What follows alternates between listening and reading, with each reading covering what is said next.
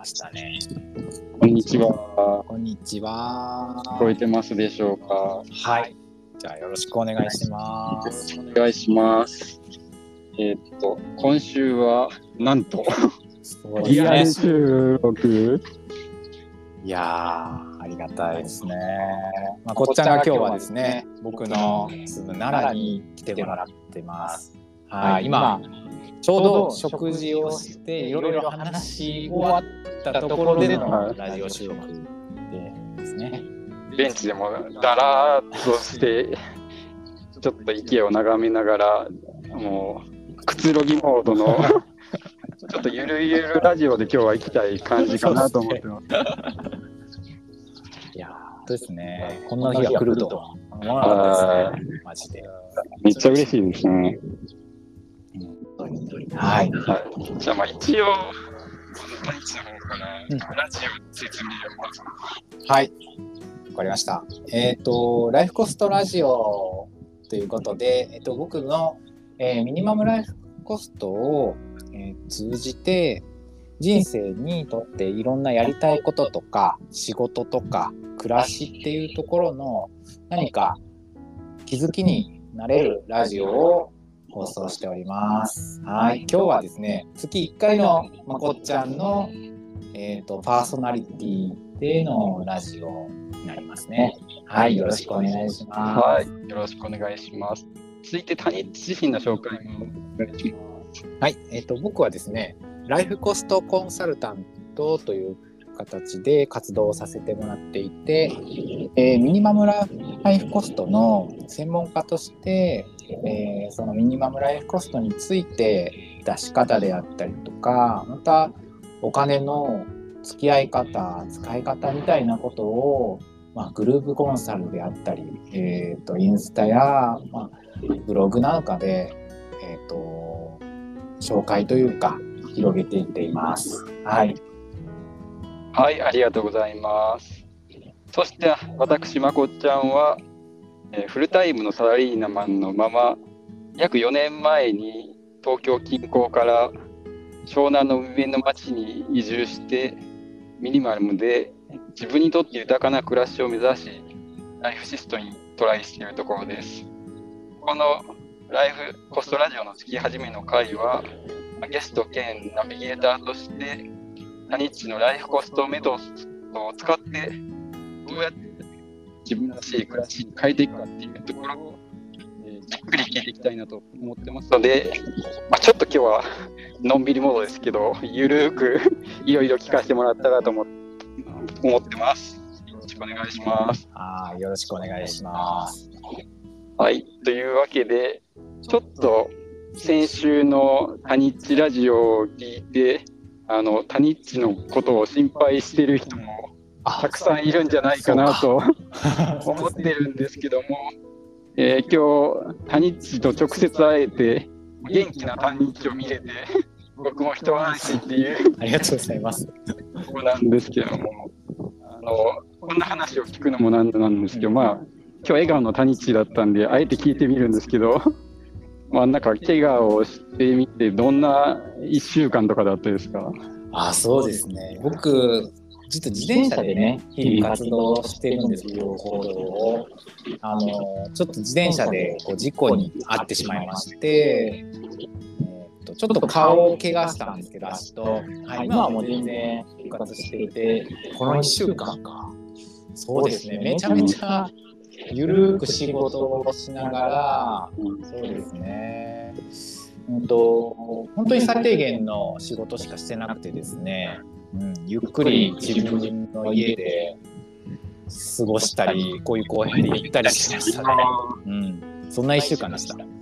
いや、やっぱりそれって、ゆとりがあるからできることですよね。ああ、そうですね。確かに、なんか周りもすごく優しくて、まあ家族もそうですけど、まあ仕事の人たちも、もっと休んだらって、僕はちょっと働きたかったんですけど、もっと休んだら休んだらって言ってくれたので、ちょっと甘えて、うん、ゆっくりさせてもらってますね。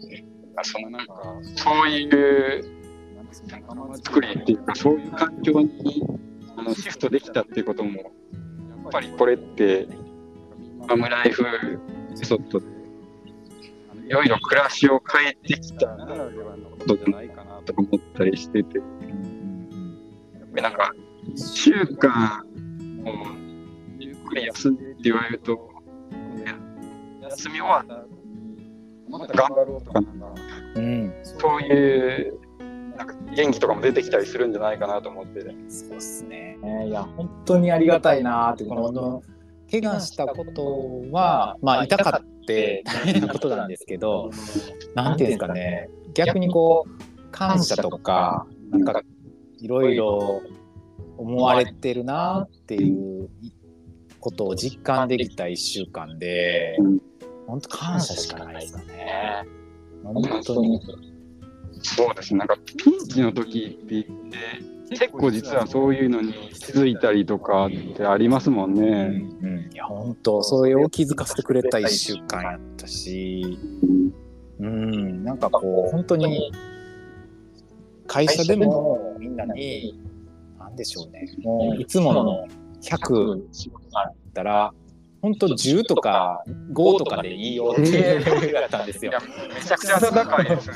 あったかいなとまあでも本当にねこっちゃん言うように、やっぱりその後めっちゃやられてますよね。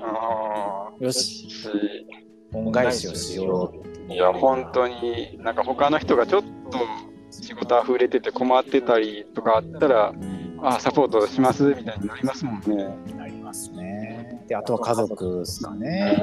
本当にこう全部支えてくれたんで。子供も含めですけどね、愛情めちゃめちゃ受け取りましたね。子供はなんて言ってました？怪我したら。そうですね、1時間ごとに大丈夫って言われますね。パパ大丈夫？そうそうそう。パパ大丈夫？そうそう。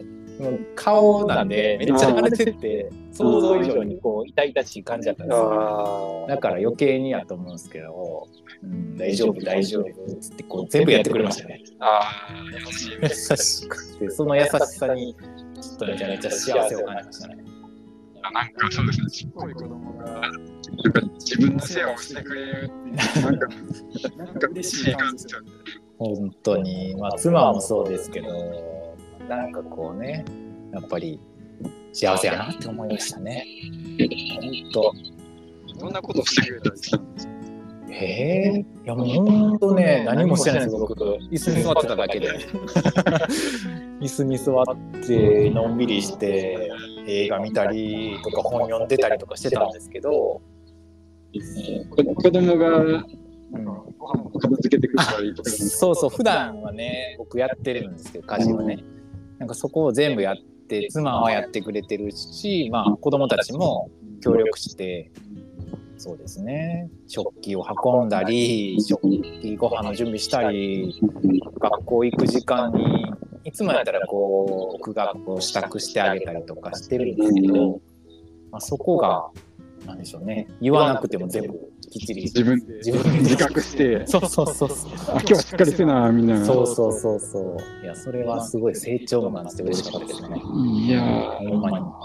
なんかちょっと怪我したのは残念だったんですけどももしかしたら子供たちにとってもなんか貴重な1週間だったりしたんですかね。そうですね。多分そうだと思いますね、たまにはしっかりすなみたいな そうなんかなどうなんでしょうね。まあ、ちょっとそういう自覚みたいなのは、あったかもしれないですね。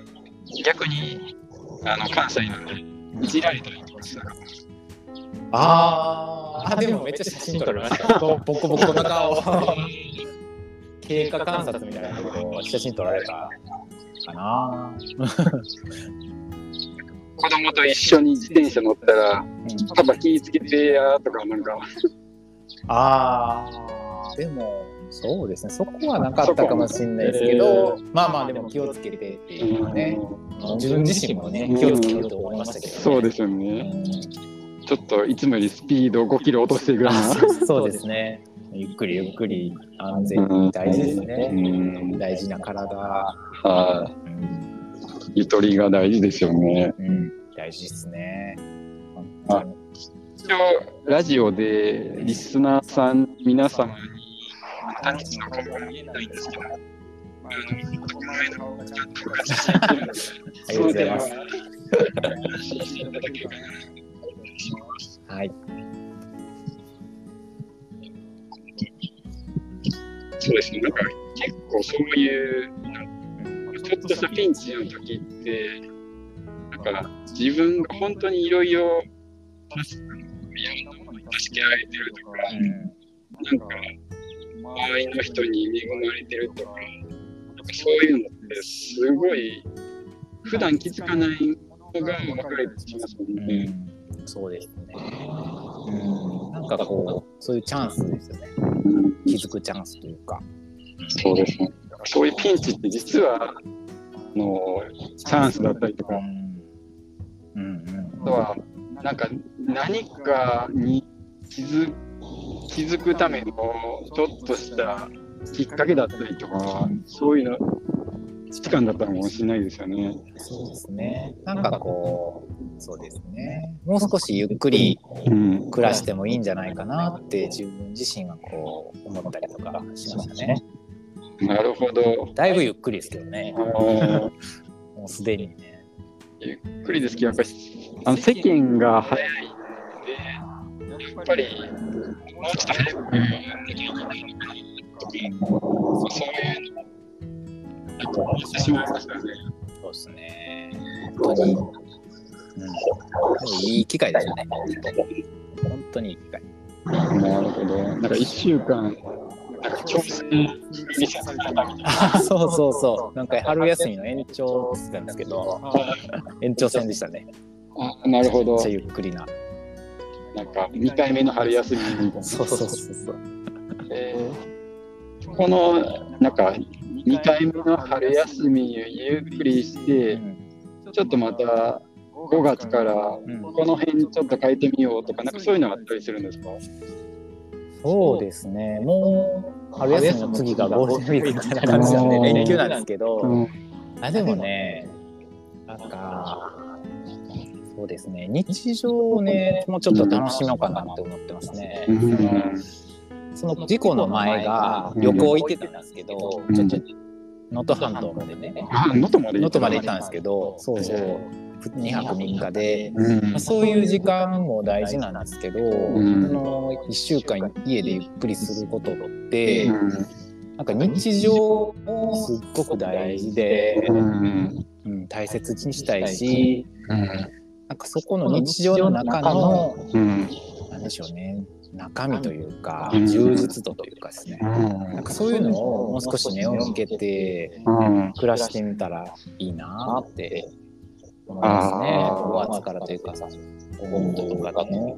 うんなるほど。なんかすごい気づきですよね。うんなんかね、そこ、うん子供との会話、ただの会話とかね、日常の、うんなんか普通にご飯食べてる家族で瞬間とか、こうやってこう、公園で日向ぼっこしながら喋ってるとかね。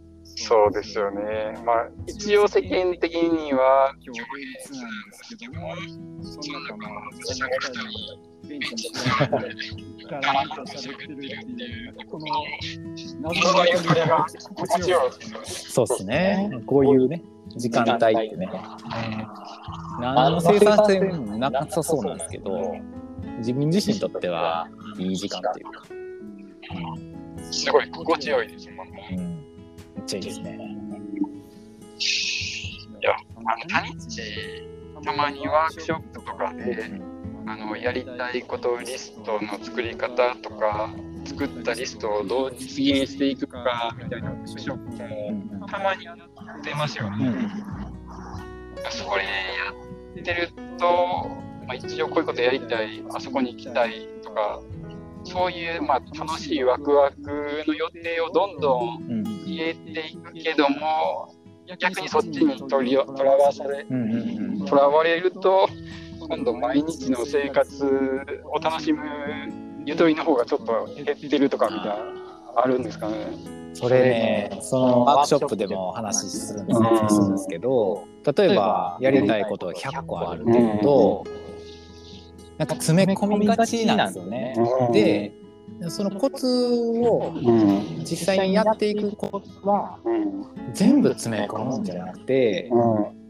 まず一回や詰め込んだ後に俯瞰してうん。本当にそれで楽しいかどうかちゃんと見てあげることってすっごい大事でうん。あの毎日例えばわかんないですけどキャンプが好きだとして毎日キャンプやったらこうそのキャンプが日常になっちゃってうん楽しくないしただしんどいだけになっちゃうかちょっと修行みたいな。らそうそうそうそう。だから例えばうん。夏のこの日に何でしょうね行きたいところを設定してそれまでのワクワクも楽しみながらその後の余韻も感じるような余白を作ってまた次やりたいことをやるっていう。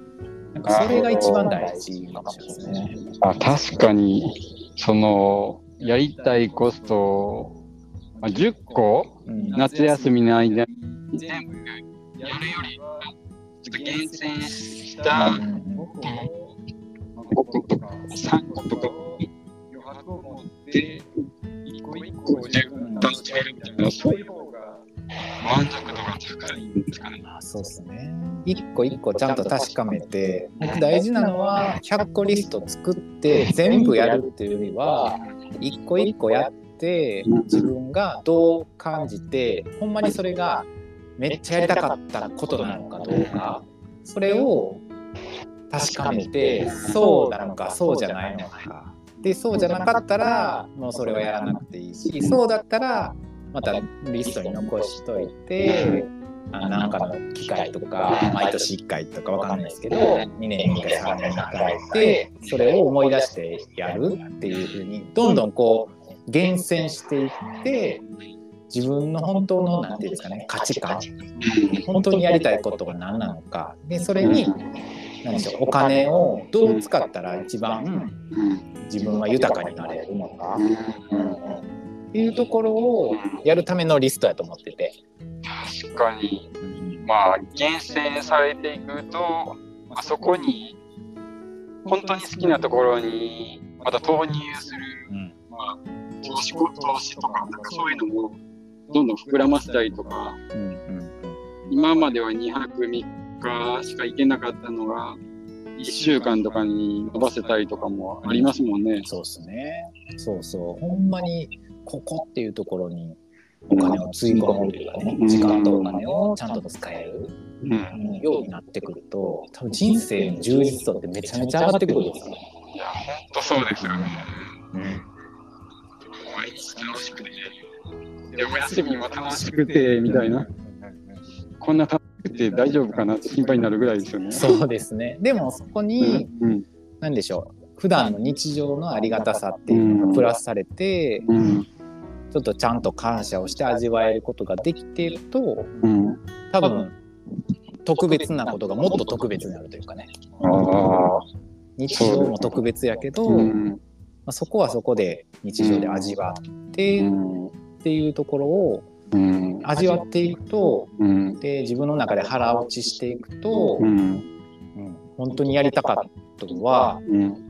何でしょうね。月に1回とか年に1回でもでも十分な感覚になるかもしれないし、なるほど、そうですね。なんか自分が満たされてると、なんかいっぱいやらなくても、なんか幸せですもんね。そうそうそうそうそう。樽を知るというかうね。ん。うん。そうねで、またちょっとそういう余裕があると、ちょっと困った人とかが見かけたら、ちょっとお助けするとか、ちょっと本当に小さいんですけども、そういう小さい社会貢献みたいなこととかもできていきますもんね。そうですね。やっぱり自分が満たされてないとね、そういうこともできないですしね。うん。いいですね。そうすると、まあ、自分の、まあ、周りから、まあ、徐々にですけども、また小さいコミュニティがどんどん平和になっていって、うんうんうんなんか、そういうところから、なんか世界がウェルビーイングになっていくとうん。いいですよね。いいですね。本当に。なんかそこのきっかけとしての一つが僕はミニマムライフコストを出すことで生まれるんじゃないかなって思ってて。いや、本当にまさにですよね。まあ、そこのベースとして、まず、まあ、いらないものは全部削ってしまって、すごい余白とか、あとは投資できるような環境に持っていけたら、どんどん自分らしくなって、うん、で、自分も満たされて、で、結果として、周りの人にも役に立てたりする機会が増えますもんね。うん、そうですね。本当にそういう余白を持つというかね、うん、心の余裕ってめっちゃ大事です。うん、うん、し、なんかまた余白ができると、またタニッチが最近やっているグループコンサルとかでも、うんうん、まあ、よりみなみんなのなんか役に立てるチャンスが増えたりしたりしますか？しますかっていうのなんですけど。そうですね。うん。僕は今やってるんですけど、やっぱりその時間がある、生まれるとミニマムなこととか分かると時間と心の余裕2つが手に入るので、まあ、そこを、まあ、お金をたくさん稼ぐこともできるし、そうではなくて満たされているから、次は誰かのバトンを渡したりとか、伝えることをやってみたりとか、でそれがね、自分の好きな仕事になったら、めちゃめちゃ最高やなと僕は思ってて、うん。まあそれはねみんなのそれぞれの価値観やしその状況によっても変わるんでしょうけど、そういうふうなミニマムライフスタイルの使い方、っていうのもすごくいいんじゃないかなと思ってて、やってますね今。いや自分も幸せになってなん。か周りも幸せになっていったら本当ハッピーですよね。うん、本当にめっちゃいいですよ。で、そうですね、今朝もなん。かグループセッションとかしてたって聞いたん。ですけど、うん、まためちゃくちゃ楽しかったりとかですかそうですね、今回は、うん、えっと、大体4人ぐらいのメンバーで、うん、まあ、その時に参加する、アーカイブで参加するとかいろいろあるんですけど、今回はですね、自分の歴史を振り返ろうって話をしててですね、はい、お金と、なんかこう自分の歴史って結構つながってて、というか価値観を深掘りして自分は何をなんでしょうね感じてどういう価値観を持っててそれがどこから来てるのかそこを理解するっていうところをお話ししててなんかいろいろねやっぱりそれぞれ皆さんあの人生観も違うし来てた道足跡も違うからなんかそこら辺を聞いたりとかまたそういうことをちょっとやってみようっていう形で僕が発信するのもめっちゃ楽しくて。うん。そうそう。で、ここからより皆みんながね、参加してるみんなが深く自分と向き合いながら、お金との付き合い方を整理して、フラットにしていくっていうのが、すごく僕は、なんでしょうね、楽しみというか、好きです。いやー、本当。そうですね、自分のお金の歴史と振り返るとか、あの向き合うって、人によっては、結構辛い場面だったりとかもすると思うんですけど、まあ、そういう時に、まあ、隣にほかほかとあったかい心でサポート、まあ、サポーターしてくれる人がいると、まあ、そういう人もちょっとは気分に楽になってあの応援してもらいながらなんか自分の過去になるんですかね、まあ、自分の歴史を一つずつ、まあ、生産していくとか行って次のステージにみたいなのが、まあ、できたりしますもんね。そうですね。そこがね、みんなでやるっていうところの強みというかね、良さだと思うんですよね。うんそうそう。みん。なこう悩みは違いど価値観とか考え方がね、同じような共通してる部分が多いから、余計にこう共感できるというかね、応援し合えるような感じですね。あなるほど。あ。1対1だと、1人が悩んでて、1人が応援するみたいな関係だけども、グループでいうと、なんかあみんな同じ苦しみの中でどうして頑張ってるみたいな、うん。そういうモードができたりする感じですね。そうですね。僕がお伝えするのはうん。半分ぐらいと思ってて、ああとは僕も含めてみんなでこうこういう風な悩みとか質問とかがあったらそこをこうみんなで共有することであやっぱり違う視点から見たあアドバイスもあるやろうし気づきとか。あそういう質問とかなんはかそういう自分にないものもい吸収できるというかね気づけることができるなと思ってて、うん、面白いですよ。毎回違うから。確かに。面白いです。そうですね。なんか最近の言葉で言うと多様性とか、うん。ダイバーシティとかそういうので、まあ、今の不完全な時代と呼ばれているものをそういうなんかいろんな視点で解決していくみたいなトレンドがあるんですけどもなんかそれはなんかリアルにやってるなっていう感じがうん今聞いててすごいしました。本当に面白いですよ。いろんな道があって、いろんな色があって、経験もそうですし、僕が学べるところも多かったりとかするし、毎回ね、面白いです。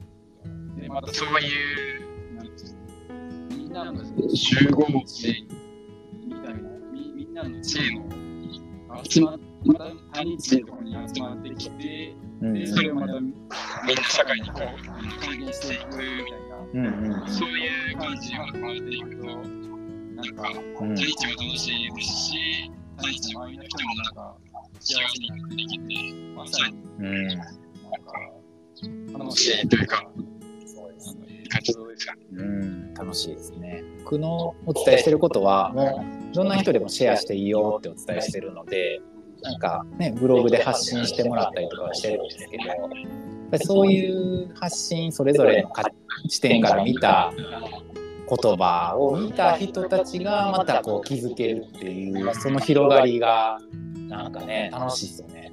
いいですよね。うん、ワクワクしますね。いやちょっともうグループセッションに潜入したい気持ちが出てきた感じですけど、いいですね。まあ、それは置いといて、ちょっとまたね、これ盛り上がってきたところで、うん、あの時間切れになってきたんですけども、またあれですかね、この5月も毎月月末ぐらいに、うん、うん。あのミニマムライフコストセッションとか、あと単発イベントとかでやってると思うんですけど、はい。今月もなんかいろいろやったりする感じですか？そうですね。今月は、えっと、ものの選び方っていうところで、ちょっと一つリクエストがあったので、そうですね。5月ゴールデンウィーク明けぐらいにイベントを一つと、毎月月末ぐらいに、あのミニマムライフコストの基本的な出し方みたいなワークショップを、あのやろうと思ってるので、はい。そうですね。もし興味があれば参加してもらって覗いてもらったら嬉しいですね。はい。ぜひぜひ皆さん、あの、ホームタニチのホームページとかも、ブログとか、まあ、ライフコストの出し方とか、資料とか充実しているので、まあ、覗いてもらいつつ、やっぱり直接タニチと話をしてっていう人は、まあ、そういう機会もうまく使ってもらって、まあ、自分の、なんて、暮らしを、あの、豊かにできる人がどんどん増えていくと、あなんか僕も幸せな気分になんかなれるかなとちょっと思ったりしました。なんか今日午後のちょっと怪我のお話からなんかだいぶフリートークでなんかいろいろ広がって楽しくなってきた。ちょっと名残惜しいんですけどまあ今日はこれぐらいでまた次回っていう形でそうですね。いきましょうか。はい。じゃあ、ちょっと名残惜しいですけど、え一旦これで、えー終わりにする感じにしましょうか。はい。そうしましょうか。はい。はい今日はありがとうございました。はい。ありがとうございました。皆さん、良い一日を。一日を。はい。